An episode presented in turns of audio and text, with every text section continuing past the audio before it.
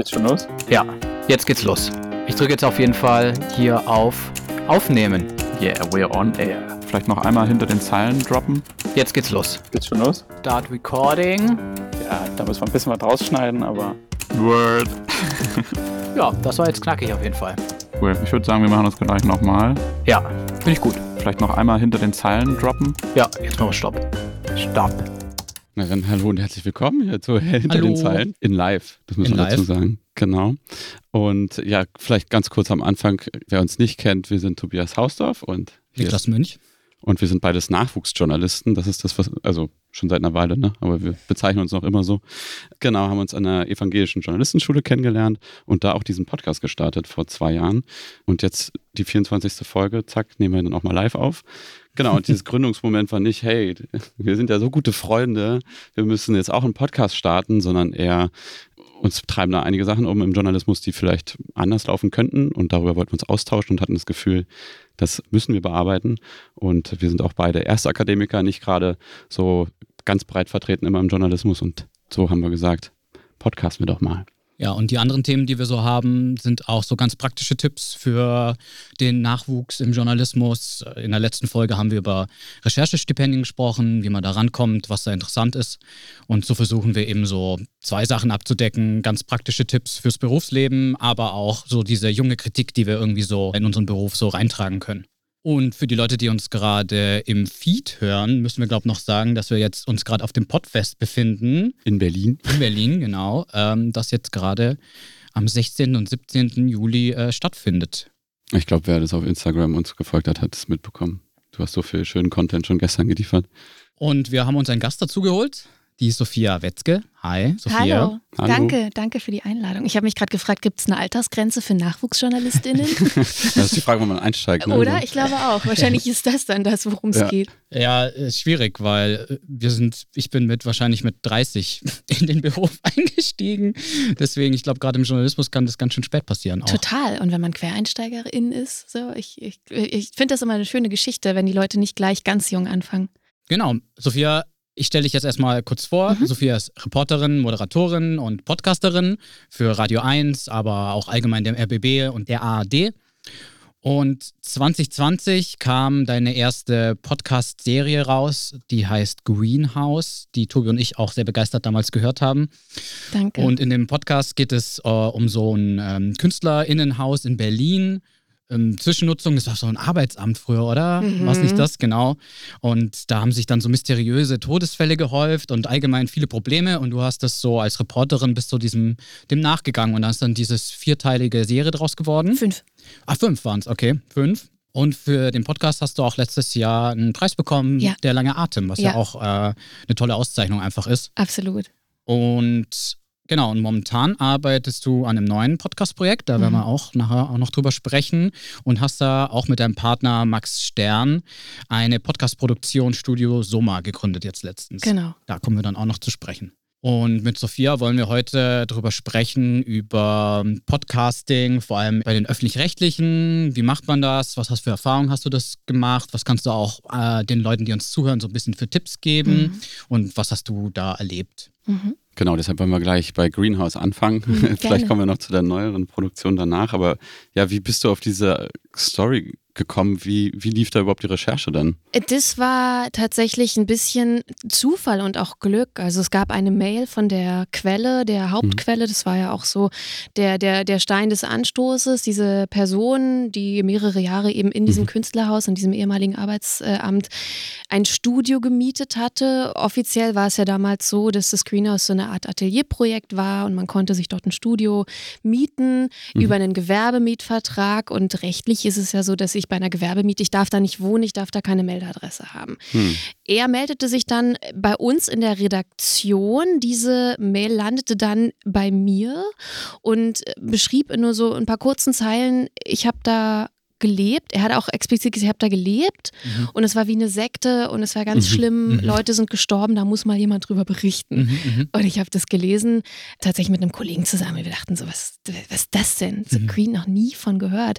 Selbst als Menschen, die eigentlich äh, auch in der Berliner Underground, Subkultur und Musikszene relativ gut unterwegs sind, wo ich so dachte, ja. ich kenne das eigentlich alles. Ich hatte davon noch nie gehört. Ja, das ist irgendwo so in the middle of äh, Industrietempelhof. Ich kannte dieses Haus auch nicht.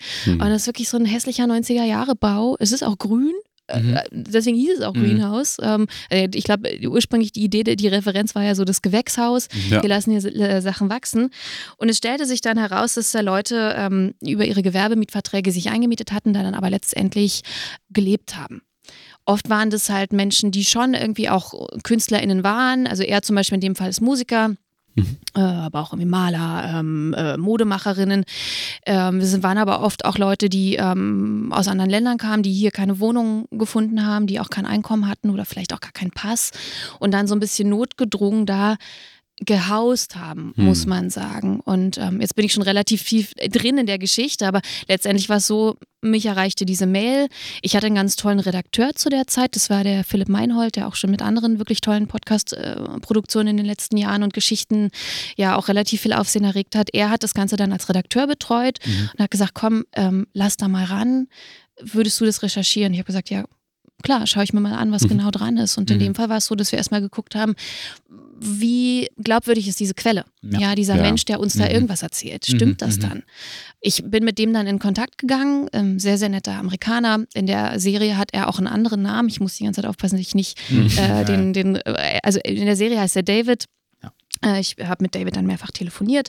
Ganz, ganz netter Typ, aber ich habe dann schon gemerkt, irgendwas, irgendwas stimmt mit dem nicht. Also der erzählt mir auch jedes Mal so ein bisschen andere mhm. Geschichten und immer so Varianten der mhm. Geschichten.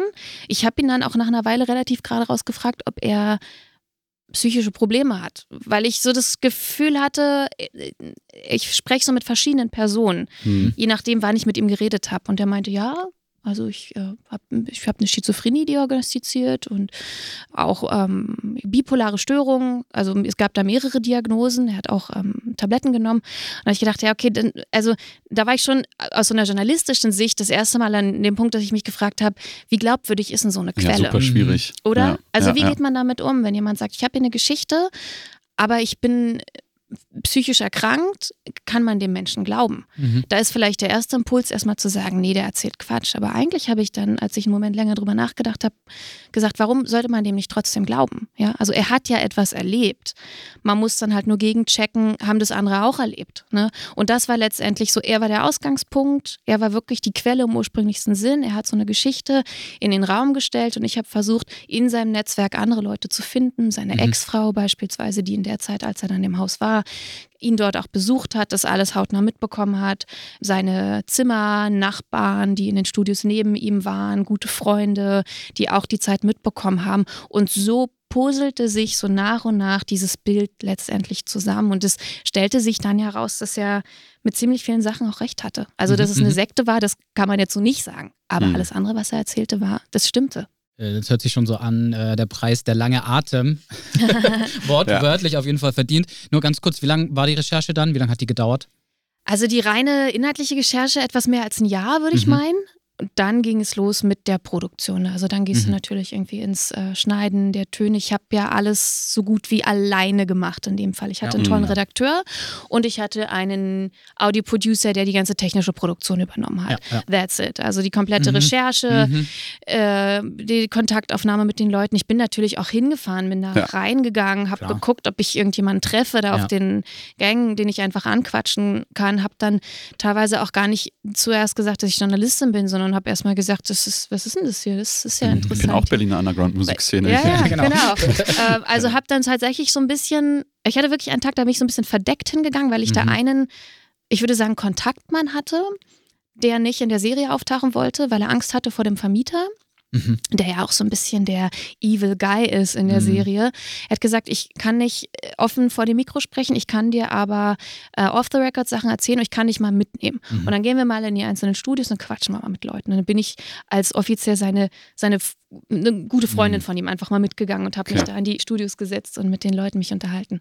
Ah, Wahnsinn, das ist ja auch was für eine Verantwortung. So, du stürzt dich natürlich in dieses Projekt, weil Ja. du merkst, ich recherchiere das, ich bin Ja. da dran und das kann man jetzt auch nicht zu dritt machen, aber ist es nicht auch also überfordernd, so für so ein Ja, Jahr da komplett allein da auch. reinzuspringen? Oh, doch, ich habe zwischendrin auch mehrfach gedacht, ich, ich, kann, oh, ich, ich muss jetzt mal eine Pause machen oder Ja. ich muss es vielleicht abbrechen, Mhm. weil es so ein, so ein Load war. Ne? Ja. Und da muss man auch sagen, der David, die Hauptquelle, eben auch durch seine Erkrankung hatte der manchmal so manische Phasen. Mhm. Und dann hat der mich Mhm. zugeballert mit Sprachnachrichten, mitten in der Nacht, minutenlang, der hat mich angerufen, der hat mir in einer Stunde 57 Nachrichten geschrieben und dann gab es wieder Wochen, wo er komplett still war und ich ihn gar nicht erreicht habe. Wow. Und mit den anderen Gesprächspartnern war es auch ein bisschen so. Also da, ich bin mehrfach versetzt worden. Ich war mit Leuten verabredet zum Interview oder Leute haben lange gebraucht, bis sie sich entschieden haben, zu sprechen, haben sich dann doch nochmal umentschieden, haben wieder abgesagt oder ganz am Ende habe ich dann noch eine ganz wichtige O-Tongeberin oder eine Gesprächspartnerin bekommen, die am Anfang das Projekt mit gestartet hat, Mhm. die ich ganz lange gesucht habe. Ich wusste, die ist irgendwo in Mexiko, die ist gar nicht mehr in Berlin, aber ich hatte Mhm. keinen Kontakt Mhm. und habe dann irgendwie versucht, an diese, diese Person, an diese Frau ranzukommen. Und kurz vor eigentlich Ende der Recherche, wo ich schon gedacht habe, ich muss das jetzt ohne sie machen, weil ich, ich komme nicht an sie ran, ich kriege keinen Kontakt zu ihr, hat sie sich gemeldet. Und sie war eine super wichtige und gute Gesprächspartnerin Mhm. dann auch noch, weil sie mit so einem ganz klaren Kopf eigentlich erzählt hat, wie das ursprünglich als ein sehr ambitioniertes Berliner Kunstprojekt gestartet ist Hm. und sie dann irgendwann ausgestiegen ist, weil sie gesagt hat, es geht, es, es läuft außer Kontrolle. Ja, also es äh, entwickelt sich hier so eine Art Parallelgesellschaft mit wirklich auch Drogen, mit psychischen Erkrankungen von allen möglichen Leuten, aber es hat keine, es ist halt, es hat keine Kontrolle. Ne? Also es ist, und natürlich kann aus so einem anarchischen Raum gerade im künstlerischen Bereich was sehr Schönes entstehen. Ja, also ich, ich sehe, dass natürlich Anarchie so eine Quelle von toller Kunst sein kann. Das ist ja auch das, was, was KünstlerInnen suchen. Aber dort ist es ja äh, wirklich irgendwann ins Gegenteil gekommen, dass ähm, ja, also insgesamt ja dann fünf Leute in zwei Jahren in diesem, Hau in diesem Haus gestorben sind. Und das fand ich schon bemerkenswert. Ja, mir fallen äh, zehn Sachen ein, die ich fragen möchte. Es ist schon so viel drin. Aber was mich jetzt auch interessiert, ihr seid vielleicht auch an, oft an dem Punkt gewesen, oh, ist alles so ein bisschen zu schwammig. Hm. Vielleicht, wir wissen gar nicht, können wir das verwerten? Wie können wir das verwerten? Wie können wir den Quellen irgendwie vertrauen? Machen wir uns irgendwie rechtlich zu sehr angreifbar? Oder was gab es da so Probleme? Oder wie habt ihr damit gedealt? Oder war es dann doch eindeutiger? Ne, Also rechtlich angreifbar ist, sagen wir mal so, es gibt so eine Komponente, es gab so Vorwürfe gegenüber dem Vermieter, Mhm, der ja, ja. auch langjährig ist er jetzt nicht mehr. Also in der Zwischenzeit hat sich das alles dort ziemlich verändert. Das Haus existiert immer noch als Atelierhaus, aber Mhm. der ursprüngliche Vermieter, um den es auch in dieser Geschichte geht, der ist raus Mhm. seit letztem Jahr. Es gab einen Strang der Geschichte, den ich letztendlich offiziell gar nicht erzählt habe, den ich aber eigentlich auch recherchiert hatte, wo es große Vorwürfe ihm gegenüber gab von den einzelnen Mieterinnen und Mietern. Ich habe die aber nicht hart gekriegt. Ne? Also ich, ich Genau. habe da keine, da gab es diese Vorwürfe, ich konnte es nicht belegen Mhm. Und das raus. waren wirklich auch Vorwürfe, wo ich sagte, das kann justiziabel sein Mhm. im, im Zweifelsfall. Und da müssen wir als öffentlich-rechtlicher, als äh, Radio 1, als RBB-Welle natürlich ja extra aufpassen. So, ähm, wo andererseits jeder muss aufpassen. Also Ja, jeder, der ja, journalistisch arbeitet, Ja, ja. kann nicht einfach eine Behauptung in den Raum stellen und sie dann äh, nicht belegen. Ne? Und ähm, da muss ich sagen, da gab es mindestens einen Strang der Geschichte, die ich dann gar nicht in der Serie Mhm. verwendet habe, weil ich einfach gemerkt habe, ich bekomme es nicht hart und dann muss ich es lassen. Ich will jetzt nicht zurückspringen, aber Ja. wann hast du gemerkt, dass es, da ist eine, Hm. eine große Geschichte? Da ist, das ist ein Thema, da ist wirklich ein großes Thema, weil erst ist diese E-Mail und Mhm. Mordfall und alles so ein bisschen seltsam. Wann war so dieser Punkt, nachdem du den das erste Mal getroffen hast? Oder Ja, wo nach dem ersten Telefonat. Das war relativ früh klar. Ich habe da eine Stunde mit ihm telefoniert. Muss dazu sagen, er war auch ein sehr charismatischer Gesprächspartner. Hm. Das ist ja auch immer so was, was einen Unterschied macht, finde ich, Mhm. wenn man einen Podcast macht. Ne? Wenn Ja. der Gesprächspartner wirklich stark ist in der Art, wie er erzählt. Und er konnte das einfach sehr gut beschreiben. Der war auch sehr eloquent. Das hat irgendwie mit ihm auch gut funktioniert. Und ich habe dann, also meine, meine eigene, mein eigenes Erstaunen über diese krasse Geschichte war für mich schon Grund genug zu sagen, das müssen wir machen. Mhm. Vor allem, weil ich nichts darüber gefunden hatte. Und ich glaube, das Mhm. war der Knackpunkt. Ich habe dann geschaut, gibt es irgendeine Berichterstattung schon über dieses Haus, über diese Tod? Hat da mal jemand was drüber gemacht? Ja. Nein. Ne? Mhm. Und das lag zu dem Zeitpunkt, lag der erste Todesfall, glaube ich, auch schon vier Jahre zurück. Mhm. Und ich dachte, das ist ja krass. Mhm. Wieso gibt es da keine Berichterstattung drüber? Niemand redet darüber. Das Mhm. ist ja völlig verrückt. Da war dann quasi klar, okay, das kann auf jeden Fall, das ist eine große Geschichte, das Mhm. kann auf jeden Fall was Längeres werden.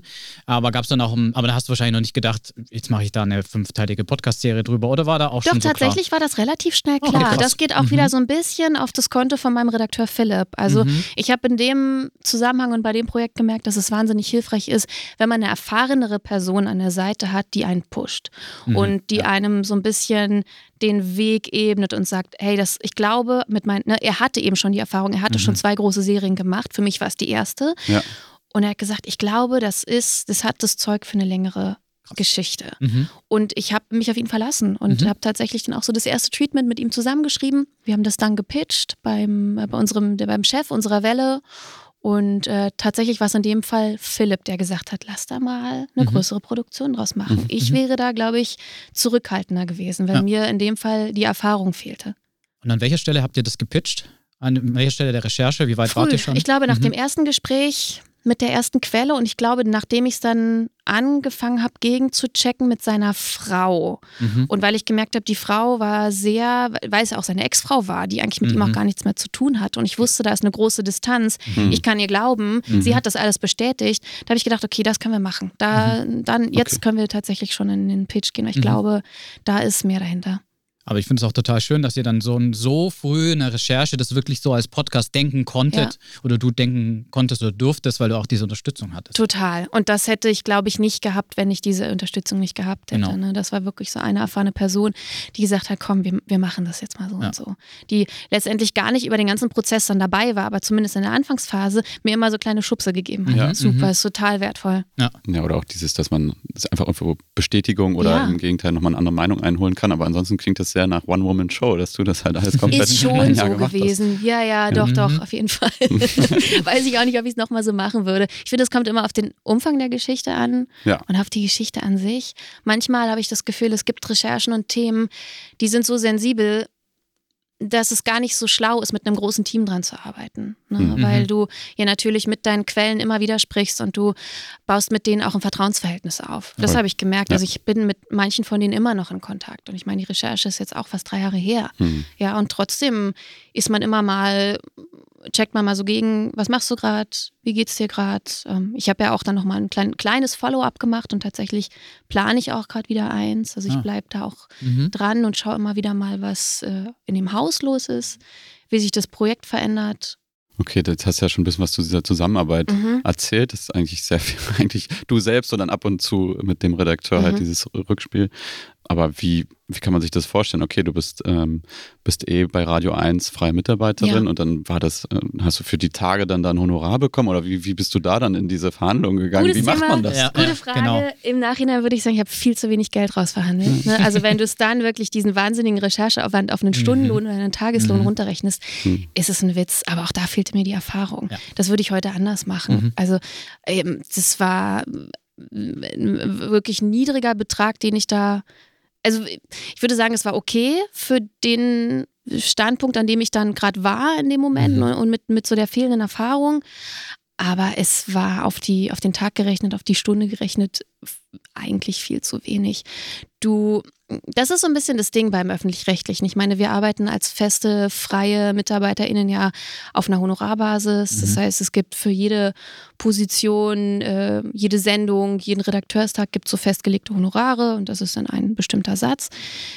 Der Posten-Podcast existiert noch gar nicht in Genau. der ARD. Und das finde ich ganz interessant. Das heißt, man fängt eigentlich selbst an, sich ein Honorar zu backen und sich zu überlegen, was ist dann am Ende das Ja. Autorenhonorar, was ich am Ende der Serie haben möchte. Ja. Ja? Das habt ihr verhandelt dann. Das haben wir verhandelt. Ähm, da steckt dann natürlich alles drin. Da Ja. fängst du nicht an, die Tage abzurechnen, Mhm. sondern du denkst an eine Gesamtsumme, die rufst du aus und wenn du Glück hast, bekommst du die. Hm. Ich glaube, dass, da gibt es eben noch nicht so richtig viele Referenzsummen. Ne? Ich würde mir mal so eine Art Mhm. Liste wünschen oder so eine Art ja, Orientierungstabelle, wo man mal gucken kann, was kann man verhandeln. Weil am Ja. Ende denke ich dann doch wieder so in Tagessätzen. Ja. Aber wenn du vorher nicht weißt, wie lang die Recherche wird, Ja. ne, was verhandelst du da? Das Du wusstest ist, ja auch nicht im Vorhinein, Nee. dass es, okay, das wird jetzt ein Jahr Nein, eben nicht. Genau. und dann gehen wir in die Nee, Produktion. Genau. Ja. Wir haben sogar uns noch mehr Zeit genommen. Wir wollten früher in die Produktion gehen. Ich habe dann gesagt, wir brauchen noch ein bisschen. Ich brauche Mhm. noch ein bisschen Zeit. Ja. Das ist doch noch nicht fertig recherchiert. Da muss man halt auch so ein bisschen dynamisch bleiben und flexibel bleiben. Bei so klassischen Features gibt es natürlich, da gibt es ganz äh, definierte Ja. ähm, Sätze, wie viel du bekommst für eine halbe Stunde, für eine ganze Stunde äh, beim öffentlich-rechtlichen und bei Podcasts, hm, aber die können, was ich gerade überlege, ist, wenn du natürlich diese festen Sätze hast beim Feature, dann ist es zwar gut als Orientierung, aber dann schränkst du dich auch automatisch mal wahrscheinlich so als, als Freie auch ein, weil du weißt, okay, du bekommst so und so viel. Ich kann da jetzt auch nicht unendlich viel Zeit reinstecken. Richtig. Ja. Ähm, ist dann natürlich auch so die andere Sache. Aber es ist wahrscheinlich gesünder, das im Kopf zu haben. dass So, okay, ich darf jetzt nicht mehr so viel arbeiten, weil dann irgendwann wird es ausbeuterisch. Absolut. Und wir neigen ja sowieso in, dieser, äh, in diesem Beruf sehr zur Selbstausbeutung voll. und zu Arbeitszeiten, die sich eben nicht an 9 to 5 orientieren, sondern oft auch nochmal spät nachts oder spät Genau. abends oder am Wochenende mit Leuten aufzeichnen oder irgendwie ähm, in Kontakt gehen. Das ist, es folgt halt keinen Bürozeiten. Mhm. ja. Ja. Deswegen funktioniert, finde ich, dieses Denken in Tagessätzen auch nur sehr, sehr bedingt. Aber ja, also ich finde es auch gleichzeitig, eigentlich kann es auch eine Chance sein, dass ähm, es eben diese Honorarsätze noch gar nicht gibt, weil Ja. es uns natürlich als Autorinnen die Freiheit gibt, äh, Mhm. zu verhandeln. Ja. Aber dann kommt es immer darauf an, wer, mit wem verhandelst du? Mhm, ja, mhm, wie viel mhm. Budget hat die Welle, der du das vorschlägst oder die, die äh, Rundfunkanstalt, der du das vorschlägst? Und Mhm. wird dein Angebot angenommen oder nicht? Genau, da können wir vielleicht direkt einhaken. Ja, voll. Im, äh, ich sag das jetzt mal, hoffentlich darf das auch sagen. Äh, Im Vorgespräch hast du auch gesagt, deine Vermutung war, warum das dann auch mit dem Podcast geklappt hat, war du, weil du warst nicht so teuer oder das Konzept war. Vermutlich, weil ich relativ günstig war, wenn man das Mhm. jetzt mal so vergleicht mit dem, was ich jetzt so mitbekommen habe, was man Ja. aufrufen kann Genau. für solche Serien. Genau, dann haben wir auch im Vorgespräch gesprochen. Kannst vielleicht nochmal kurz erzählen, dass ein Kollege von dir, eben von Radio 1, der hatte auch einen Pitch. Ja. Und da hat es dann eben nicht geklappt. Kannst du nochmal kurz äh, erzählen, wie, Mhm. wie war das bei Äh, dir? Ich will gar nicht sagen, um welche Serie es da ging, das spielt auch keine Rolle, Ja. aber tatsächlich auch zeitgleich mit mir hat ein Kollege eine größere, sehr aufwendige Geschichte Mhm. recherchiert. Auch für einen Mehrteiler. Es wurden dann, glaube ich, insgesamt acht oder neun Folgen und der hat sie ursprünglich auch dem RBB bzw. Radio 1 gepitcht, Mhm. wurde abgelehnt. Ja. Mhm. Mit ähm, der Begründung, die ich auch absolut nachvollziehbar fand und ähm, ich meine das gar nicht vorwurfsvoll. Das war halt eine wirtschaftliche Entscheidung, dass sie gesagt haben, tolle Geschichte, aber wir können es nicht bezahlen Mhm. und wir können es auch nicht betreuen. Mhm. Und das Mhm. finde ich ist ja immer die zweite Komponente. Einerseits Ja. ist die Frage, habe ich das Budget, solche aufwendigen Produktionen zu äh, bezahlen, die wirklich über mindestens ein, mindestens ein Jahr oder länger recherchiert werden müssen von einem ganzen Team. Gleichzeitig aber auch kann ich das redaktionell betreuen. Mhm. Weil natürlich hast du dann vielleicht zwei Autoren. In dem Fall waren es zwei Autoren, er und äh, seine Autorenpartner. Mhm. Aber das Ganze muss ja auch redaktionell betreut werden, das muss gefact-checkt werden, da brauchst du eine dramaturgische Beratung, das muss äh, produziert werden, ne? alles solche Geschichten. Brauchst Musik etc. etc. Mhm. Und da haben sie gesagt, das sprengt den Umfang, den wir als öffentlich-rechtliche Welle, die nicht so groß ist von der Mitarbeiterzahl, wie man Ja. denken könnte, Ja. das äh, können wir nicht leisten. Und das fand ich auch nachvollziehbar. Ich glaube, im Nachhinein haben sie sich ein bisschen geärgert, Mhm. weil es wirklich eine tolle Serie geworden Mhm. ist. Letztendlich ist der Kollege dann zu Audible gegangen. Genau. Was dann aber wiederum zur Folge hatte, dass die Serie, die wirklich gut geworden ist, es war dann auch, ähm, hat einen Preis bekommen, ist auch für Mhm. Preise nominiert worden, hinter der Bezahlschranke war.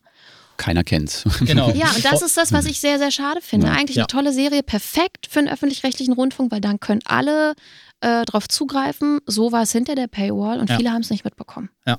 Aber Ich- dafür sind sie gut bezahlt worden. Ja. Wofür entscheide ich mich jetzt? Ja. Möchte ich Reichweite oder möchte ich gut bezahlt werden? Im besten Beides. Fall beides. ja, beste, ja.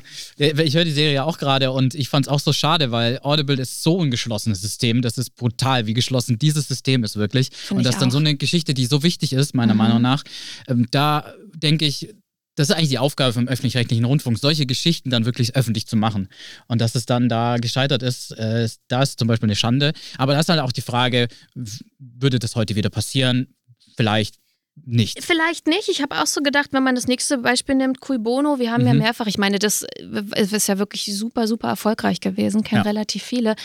Das war dann eben eine Kooperation vom Mhm. RBB und aber auch dem MDR mit noch zwei Produktionsfirmen dazu. Das heißt, Genau. da hattest du wirklich viele Player. Bei mir war es ja wirklich nur eine ähm, Welle, die das alleine produziert hat und ich als Autorin. Ja, du und Radio 1. Ja, in dem Sinne Du und dein ja. Redakteur. Ne, und ich glaube, zukünftig wird es eher so in die Richtung gehen, dass wenn Leute mit guten Ideen kommen, dass man da nicht mehr nur zu einem, also zu einer Radiowelle, zu einem Programm geht, Mhm. sondern man geht meinetwegen zum Gesamt-WDR äh, spricht da äh, den Podcast-Beauftragten an und sagt, ich Mhm. habe hier eine gute Story, habt ihr Bock, das zu produzieren? Ne? Und Mhm. im Zweifel wird dann vielleicht noch eine zweite Rundfunkanstalt dazugeholt, um das Geld dafür zusammenzubekommen. Ja. Und ich glaube äh, tatsächlich in der konkreten Serie, bei dem Beispiel war es auch so, dass sie noch ein Recherchestipendium hatten.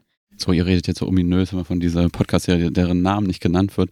Aber lass uns doch mal, mich würde noch interessieren der Punkt, weil du ja auch wirklich gesagt hast, okay, Geld, ich habe da eigentlich vielleicht bei dieser ersten Serie, deine erste Serie, zu wenig Geld verlangt Mhm. und auch mit dem Pitch, ah gut, ich hatte da den Redakteur, der mir da geholfen hat. Aber was hast du denn sozusagen aus, aus Greenhouse, aus diesem Projekt noch mitgenommen?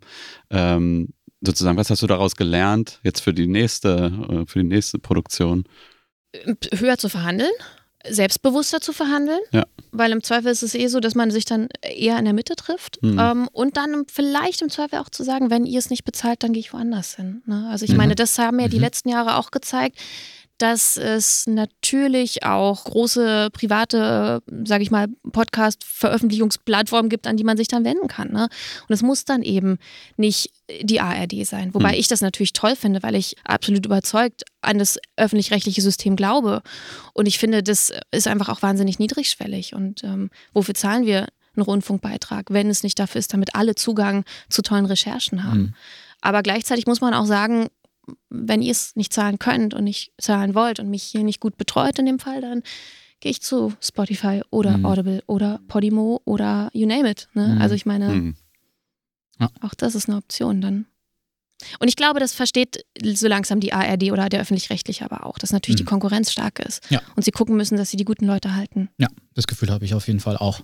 Und dann kommen wir eigentlich mal direkt zu deinem neuen Projekt, weil du hast ja jetzt ein neues Projekt am Start. Du kannst jetzt mal, also erzähl uns doch mal, was du uns darüber erzählen möchtest und vor allem, was da jetzt auch anders ist. Ich kann, ja, also ich musste so ein bisschen vorher gucken, wie viel ich drüber sagen darf. Ich Ja. würde es recht vage halten, ähm, weil es wirklich noch in der Anfangsphase Ja. ist. Also wir gehen jetzt gerade in den, also wir beginnen jetzt gerade mit der Produktion. Es ist auch wieder für die ARD, Mhm. für den RBB, kann man schon sagen, ja. Eine größere Serie, also am Ende werden es wahrscheinlich so 20 Folgen. Das ist eine Wow. große Produktion, die ich Okay. so auch noch nicht gemacht habe. Auf jeden Fall für mich auch ähm, ein Experiment. Was dieses Mal anders ist, ist, dass wir nicht nur Radio 1 als Welle ähm, sozusagen da als Auftraggeber haben, sondern dass ich würde sagen, das ist ein ARD-weiter Topf. Mhm. Da ist Geld drin und Mhm. dieses Geld wird für ausgewählte Produktion verwendet. Mhm. Das ist aber gut, weil das natürlich aus allen, ähm, so aus dem Gesamt, aus der Gesamt-ARD kommt dann Geld, um zu sagen, wir wählen einzelne Produktionen aus, die dann bezahlt werden. Und wir Mhm. hatten Glück, es gab so eine Art, ich würde sagen, es war so eine Art Wettbewerb oder eine Ausschreibung, eine interne Ausschreibung, wo man sich jetzt auch fragen kann, ob das so vorteilhaft ist, wenn es nur intern Mhm, ist. mhm. Also Mhm. selbst ich und mein Mitautor haben da erst durch Zufall eigentlich von erfahren. Also auch wir als. Freie hätten davon gar nicht erfahren. Ja. Also im Grunde ist es, halt, ist es so gelaufen, da gab es eine Ausschreibung, es wurden Mhm. Formate gesucht, aber eigentlich diejenigen, die die Formate sich ausdenken, die Freien, bekommen es gar nicht mit. Sondern wer es mitbekommt, sind die Wellenchefs, die Leute in den Chefetagen. Hm. Das finde ich ein bisschen schräg. Also da würde ich immer wieder gerne auch an die EntscheidungsträgerInnen appellieren, Ja. zu sagen, ihr wisst doch, wo die kreativen Talente Genau. sitzen und das sind die AutorInnen, die Freien. Ja. Also, dann macht die Ausschreibung öffentlich, dann bekommt ihr auch geile Ideen. So, ne? ähm, ja, und in dem Fall war es so, dass wir diese Ausschreibung gewonnen haben. Und da ist es einfach so, dass es deutlich besser finanziert ist, weil es ARD-weites Geld ist. Das, Mhm. äh, das ist toll und gleichzeitig muss ich sagen, ist es, finde ich, nach wie vor ein großer Vorteil, das für den Öffentlich-Rechtlichen zu machen, weil, wie ich schon gesagt habe, du hast keine Paywall, du schließt niemanden aus, ne? alle haben Zugang und gleichzeitig hast du dann auch immer die Möglichkeit, das in einem linearen Programm auszuspielen. Was Radio 1 beispielsweise macht, und das finde ich sehr schön. Also wenn wir bei Radio 1 Podcasts produzieren, produzieren wir die, nicht nur, nicht nur äh, fürs digitale Ausspiel, sondern die laufen wirklich auch im Radio. Und das finde ich, ähm, ist ein wahnsinnig charmanter Weg, diese, das klassische Medium mit dem neuen Medium zusammenzubringen. Das Hm. funktioniert erstaunlich gut.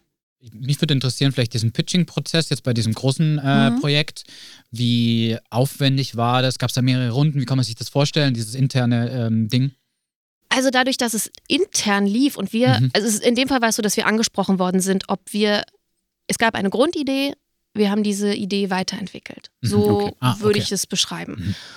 Das musste dann schnell gehen, weil es eine große Entscheiderrunde gab, die über dieses Geld entschieden hat. Und, Und die ist nächste Woche. Ganz genau, kein Witz. Die Entscheiderrunde ist nächste Woche. Hier ist die Grundidee. Bitte überlegt euch mal Ja. ein geiles Konzept und im besten Fall produziert ihr schon einen Dummy.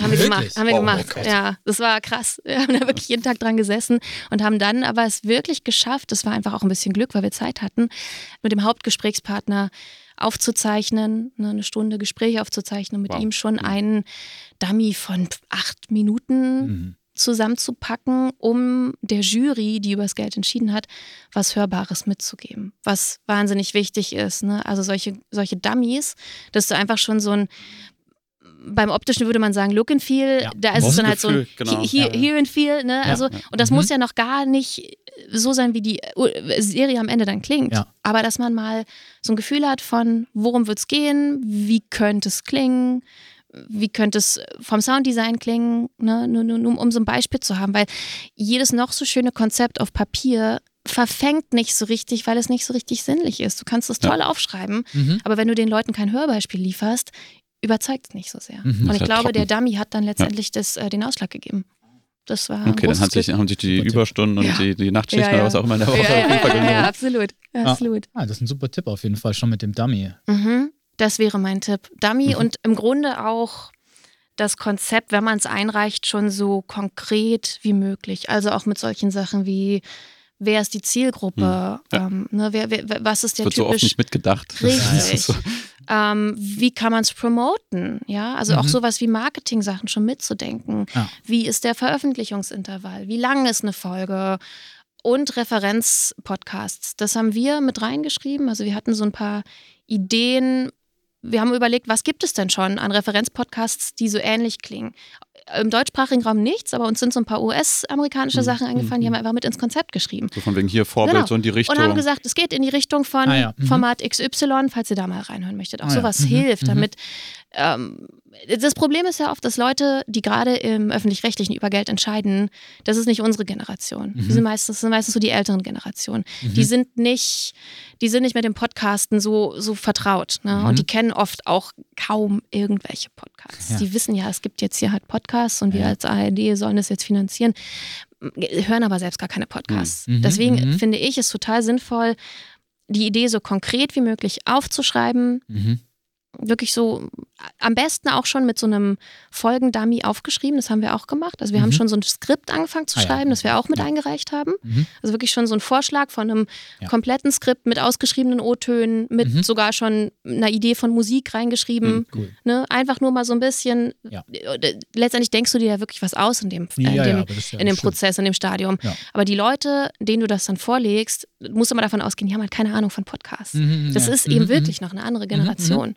Genau. Deswegen erklär es ah, ihnen. hier habe ich was zum Hören. hier Erklär habe es ich was zum ihnen Anfassen. so überzeugend und idiotensicher wie möglich, Mhm, dann mhm. kaufen sie die Idee auch. Das Ah. ist so ein bisschen meine Erfahrung. Gleich in die Richtung. Aber das hast du jetzt dann schon, du hast ja noch eine Produktionsfirma. Ja, gegründet. also tatsächlich mit meinem Partner zusammen habe ich ähm, jetzt Anfang Juni eine Produktionsfirma gegründet. Wir hatten das sowieso vor. Mhm. Zeitgleich kam dann das neue Podcast-Projekt rein und dann haben wir gesagt, dann ist es ein Grund mehr, diese Produktionsfirma zu gründen. Wir sind weiterhin beide freie Mitarbeitende für die ARD, Mhm. werden das auch erstmal bleiben, haben aber parallel jetzt diese, diese Firma gegründet, dieses Produktionsstudio, weil wir gesagt haben, das wird die erste, also das, was wir jetzt machen, diese große Serie, wird die erste Serie, die wir als externe Produktionsfirma für die ARD produzieren. Mhm.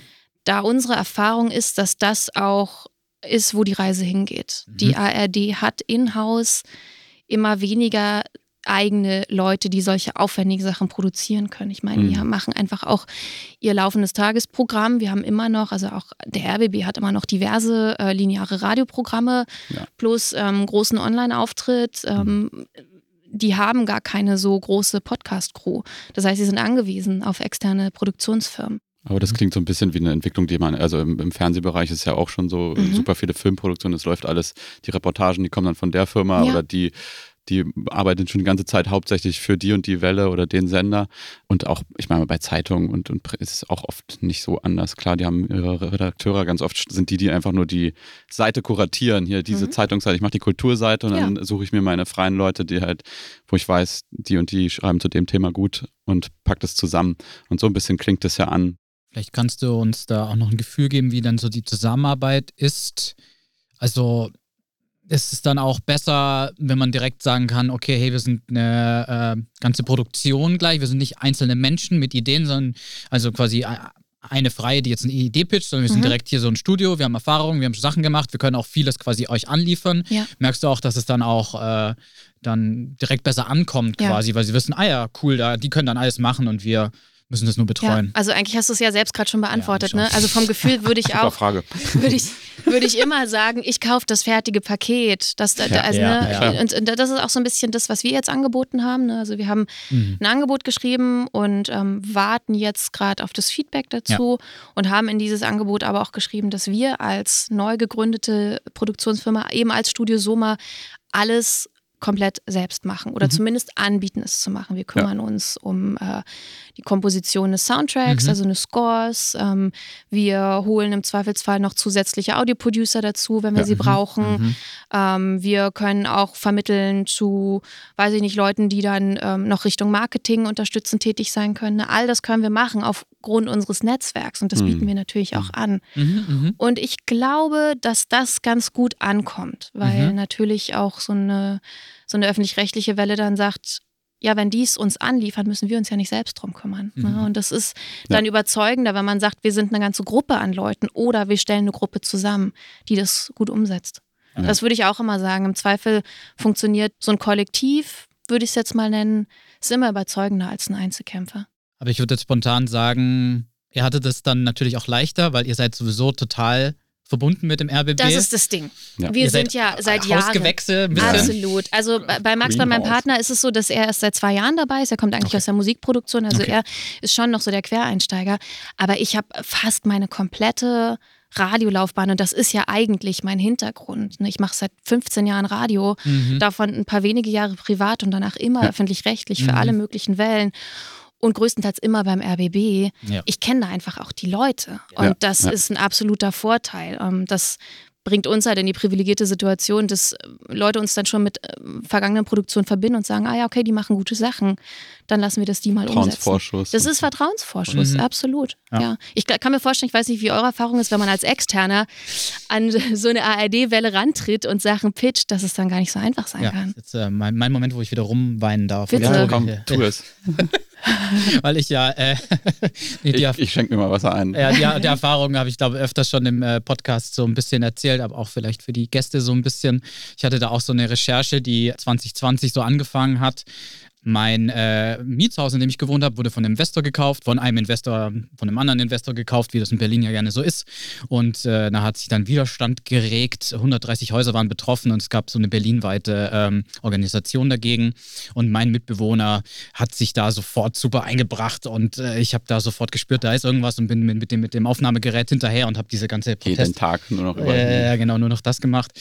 Und äh, habe dann schon gespürt, da ist auf jeden Fall eine Geschichte und habe den typischen Anfängerfehler gemacht gemacht. Ich habe einfach losrecherchiert und habe einfach für mich alleine gemacht, ohne da irgendwie überhaupt äh, Anbindung an eine Redaktion zu haben und dann quasi versucht, als die Recherche schon quasi fast abgeschlossen ist, dann zu einer Redaktion zu gehen und zu sagen so, hey, ja. ich habe diese Recherche, die ist totales Chaos, aber wollt ihr das kaufen? Ich habe ganz viel Material. Ich ganz viel Material, ich habe gar keinen Über Überblick, aber es ist bestimmt voll geil und da ist eine äh, Geschichte. das wird eine zehnteilige Podcast-Serie, ich spür's. Äh, aber Spaß beiseite und dann habe ich halt äh, versucht überhaupt irgendwie mal da in Kontakt zu kommen mit diesen Stellen ja. und dann erstmal rauszufinden und das ist ja erstmal, die erste Erfahrung ist natürlich, dass vor allem die, ähm, eigentlich fast alle Medien sich schon gut abschirmen, überhaupt da mal in Kontakt zu bekommen, da äh, irgendwie eine E-Mail-Adresse, an die man sich mal wenden kann. Oh, das ist, ist aber auch furchtbar, das ist auch sehr undurchsichtig. Ich kann mir das gut vorstellen. Ja, aber dazu kommt halt auch, dazu kommt noch, das war ja während der Ausbildung, also noch im, am Ende des Volos eigentlich oder mhm. Übergang und dann ist halt noch so, ja, du hast halt noch nicht überall so Kontakte genau. oder dieses, ja. das fehlt dann genau dieser Vertrauensvorschuss ja. oder dass man, ach, der hat hier schon irgendwie Reporterschichten gemacht und hat jetzt hier so eine Idee für einen Podcast oder dann wäre das ganz was anderes gewesen. Ja, und so ist erstmal, an wen schreibe ich denn jetzt genau. hier meine unfassbar tolle Geschichte? Leute belästigen und hey, hast du nicht einen Kontakt zu da und da und über fünf Ecken spielen und. Aber was ist dann am Ende rausgekommen? Happy End. Äh, es ist jetzt ein halbstündiges Feature bei einem neuen Podcast-Format vom RBB. Das kommt jetzt im August, September raus raus. Es war auch überhaupt nicht genug Material für Podcast-Serie. Das äh, war halt einfach äh, jugendlicher Überschwang. Mhm. Und äh, Und so, wie es jetzt das Material geworden ist, ist es perfekt geworden, aber ich bin da auch, das ist aber auch nur so geworden, weil ich ein Jahr lang Leuten hinterhergerannt bin Mhm. und dann immer wieder, weil ich, weil ich einfach genervt habe. Ich habe halt einfach die Leute genervt und gesagt, hey, wie schaut's aus, wie schaut's aus? Ja, wir arbeiten da gerade an so einem neuen Podcast-Projekt. Das erste Konzept steht im April, dann kannst du dich nochmal melden. Dann irgendwie ein halbes Jahr später, ich so, ja, ihr wolltet doch im April das fertig haben, wie schaut's denn aus? Und dann hatten sich wirklich dann irgendwann Leute gemeldet, so als sie dann Ideen brauchten, so, hey. Und dann hat es natürlich geklappt. Ach, ja, Aber Aber dann ist bist du halt- auch an einen guten Redakteur gekommen. Genau. Und, Ja, genau. Und daran steht und fällt immer äh, mit einem guten Redakteur, einer guten Redakteurin. Aber das war dann halt einfach, äh, ich hatte die, diese ganze Geschichte schon längst aufgegeben, eigentlich auch zwischendurch schon. Ja. Mhm. Und äh, genau, und das ist halt so der Blick von außen. Und das ist ja auch wieder das Problem, aber äh, da kannst du vielleicht auch relaten mit dieser internen Ausschreibung. Mhm. Warum wird das nicht äh, so gestaltet, dass du halt auch an die guten Ideen rankommst, die da draußen herumschwirren? Ich habe also, um äh, so, so vielleicht so einen optimistischen, eine optimistische Perspektive zu geben, ich habe das Gefühl, Ja. es verändert sich gerade. Ja. Also ich glaube auch, dass die ganzen ARD-Wellen so langsam merken, dass gute Recherchen und gut erzählte Recherchen im Podcast-Bereich was ist, was sie haben möchten, haben sie sich, glaube ich, auch lange noch dazu Hm. da, da, dagegen ge- oder davor gesperrt oder haben auch noch nicht so ganz verstanden, dass das einfach ein ganz, ganz wichtiges Medium ist. Und Gerade für das äh, Journalistische, ja, für die journalistischen Themen. Und ähm, mittlerweile wollen sie genau solche Geschichten haben. Und ich glaube, perspektivisch wird es einfacher, diese zu pitchen. Ich würde aber auch immer davor warnen, das ist aber so ein typischer Anfängerfehler. Also ich verstehe total, was du meinst. Nicht erst äh, pitchen, wenn man fertig recherchiert Genau, hat, ja. sondern anrecherchieren und dann aber wirklich möglichst früh im Prozess, sobald man merkt, das könnte was sein. Wie groß der Umfang dann ist, ist die andere Frage. Ja. Aber dann schon mal Kontakt aufzunehmen. Ja. Weil sonst arbeitest du einfach für Umme und das Ja. bezahlt dir am Ende niemand. Genau. Ne? Das ist, und ich meine, diese, die Zeit und die Energie und die Kraft zu haben, den Leuten ein Jahr lang hinterher zu rennen in Redaktion. musst du ja auch erstmal haben. Ja. und das, das ist ja, das ist ja auch einfach, also du hattest ja Glück, dass du es machen konntest. Mhm. Man hat ja einen wirtschaftlichen Druck, muss auch arbeiten und Geld verdienen Mhm. und nicht jeden Tag rumtelefonieren, wer deine Serie kauft. Mhm. Also ist eigentlich überhaupt nicht ideal, wie es bei dir gelaufen ist, aber ich habe das Gefühl, es verändert sich so langsam. Ja. und du hast daraus gelernt. Ja, genau. Ich gebe jetzt die Erfahrung weiter und hoffentlich alle, die Macht es zuhören, anders. machen es hoffentlich anders. Es gibt da aber auch nicht das Patentrezept. Also Nee. im Zweifelsfall würde ich immer sagen, wenn ihr irgendjemanden kennt, versucht es über persönliche Kontakte. Genau. Mhm. Also dieses blöde Vitamin C-Ding ist immer noch leider so ein, ja. Ja. Wenn du selbst noch kein Portfolio hast, mit dem du ein bisschen angeben kannst, weil du schon diese und jene tolle Serie produziert hast, sondern noch am Anfang stehst in deiner eigenen journalistischen Karriere, würde ich immer sagen, sprich Leute an, die du irgendwie über zwei Ecken kennst Mhm. und pflanz da deine Idee und versuch dann äh, an die richtigen Kontakte zu kommen. Vitamin C für Connection. Ja, ja. Vitamin, nee, sorry, aber Vitamin B ist es immer. Das dachte ich jetzt, das Vitamin so, C Vitamin ist jetzt B. das, ist, Ja, das ist Vitamin noch eine C Ecke mehr. Connection. Nee, die nächste Ecke. Du brauchst Vitamin C. Vitamin C, nicht Vitamin C braucht man auch. B, ja. Ich glaube, wir sind an einem guten Punkt, wo wir das ja ab, abrunden. ja. äh, und haben trotzdem noch drei Worte zu sagen. Du kannst da, bleib einfach gerne sitzen. Wir sind hier in einem ganz kleinen Raum. Wir wollen vor allem noch was zu unserem Podcast jetzt einfach kurz sagen, wie es weitergeht, weil es ja äh, nicht nur hier live, sondern auch im Feed. Und wir machen vor allem erstmal eine Sommerpause. Genau. Das erste Mal, seit, seit wir diesen Podcast gestartet haben. Jetzt haben wir 24 Folgen durchgepodcastet, jeden Monat wirklich eisern veröffentlicht. Und jetzt im August gönnen wir uns eine Pause. Und bevor wir aber uns in die Pause verabschieden, kurzes Update. Erstmal, es geht weiter. Das ist, glaube ich, auch wichtig. Es gibt, glaube ich, sehr viele Ja, Podcasts, genau. die haben sich in der Sommerpause verabschiedet und sind nie wieder gekommen. Nein, nein, wir sehen uns im September, äh, machen wir weiter und wir haben auch genug Themen schon für die nächsten drei Folgen, aber bei uns steht ein bisschen was an jetzt im Sommer und es ist nicht nur Urlaub, sondern du ziehst um, ne? Ja. Weil Haus Aus wurde ja ausverkauft. Nein, genau. nee, ist, Ich äh, flüchte vor dem Investor in, schön in die, in die warmen Arme der, des städtischen Wohnungsbaus, wo ich mich äh, wohlfühle. Es ist Genau. genauso. Niklas zieht um und äh, ich bin jetzt freiberuflich gerade erst seit anderthalb Monaten so und habe da auch noch ein bisschen was so zu tun, dass das noch besser läuft. Also es läuft schon ganz gut, aber deshalb sind wir so, dachten uns, hey, jetzt nach zwei Jahren mal eine kurze Sommerpause ist schon echt in Ordnung. Wir hören uns dann am 20. September wieder Mhm. und ansonsten geht es dann auch, ja, so mit dem Podcast. Eigentlich entwickelt sich das auch ganz schön. Genau, wir haben ja die Kooperation mit dem Medium-Magazin. Da haben wir jetzt auch zum ersten Mal was im Heft veröffentlicht. Jetzt im neuen Heft äh, kam, das war eigentlich total schön, jetzt ein dreiseitiges Interview mit der Melina Borczak, die wir im Interview hatten in unserer vorletzten Folge über Aktivismus und Journalismus. Wollen wir in Zukunft auch strategischer auch angehen, dass das mehr passiert, dass wir so Genau. Themen weiterverwerten können im Medium-Magazin, dass das auch noch ein bisschen mehr Mehrwert hat. Und was ich glaube auch noch erzählen wollte, das ist glaube vor allem mein Anliegen. Es hat sich so ein total schöner, interessanter Trend ergeben, dass jetzt unsere 19. Folge über Generationengerechtigkeit Ja, die Folge, die wir zusammen mit Druckausgleich gemacht haben, wo es ja zwei Folgen tatsächlich gibt, das ist mittlerweile die mit Abstand erfolgreichste Folge ever, die irgendwie jetzt wie blöde abgerufen wird. Und ich finde das total faszinierend und spannend. Ja, ist mega, vor allem, weil die war schon ein bisschen aufwendig. Die war schon sehr, sehr aufwendig. Und ähm, jetzt irgendwie äh, jeden Tag 20, 24, Ja. also als ob so, so Klassen dazu verdonnert worden. Ihr hört jetzt alle ja, diesen, diese Folge. ja. Und dann morgen die nächste Klasse. Ihr hört jetzt alle diese Folge. Das ist die Hausaufgabe. Nein, keine Ahnung. ja, wir verstehen es nicht ganz. Das erklären. wird vielleicht irgendwie so in bestimmten Kreisen Mund-zu-Mund-Propaganda gerade rumgereicht. Ist ja auch schön. Vielleicht können uns Leute auch mal Feedback geben, warum das jetzt gerade so populär ist. Wir hatten es schon einmal veranstaltet, nämlich ein erstes Arbeiterkindertreffen im Journalismus, Genau. wo auch echt dann so zwölf Leute kamen. Das, wir waren dann, das war einfach nur schön, weil wir dann das Gefühl hatten, oh, man hat so eine Folge gemacht, genau zu diesem Thema. Und plötzlich übersetzt sich das so ins echte Leben. Mhm. Da haben uns so viele geschrieben und dann haben wir uns haben wir einfach ein Treffen anberaumt und Mhm. plötzlich kommen da Leute zusammen und dann kam, also das war einfach nur toll. Genau, und wir dachten uns, äh, ist Zeit für ein zweites Treffen und das wird am 1. September sein. Mhm. Wann und wo genau, das äh, sagen wir dann Genau, nochmal. das können wir dann Ja, aber- Social Media dann an und äh, schicken es rum. Aber schon mal merken, 1. September, Arbeiterkinder im Journalismus treffen. Und wir hören uns dann wieder am 20. September mit einer neuen Folge frisch aus der Sommerpause. Genau, dann vielen Dank und macht's gut. Tschüss. Ciao.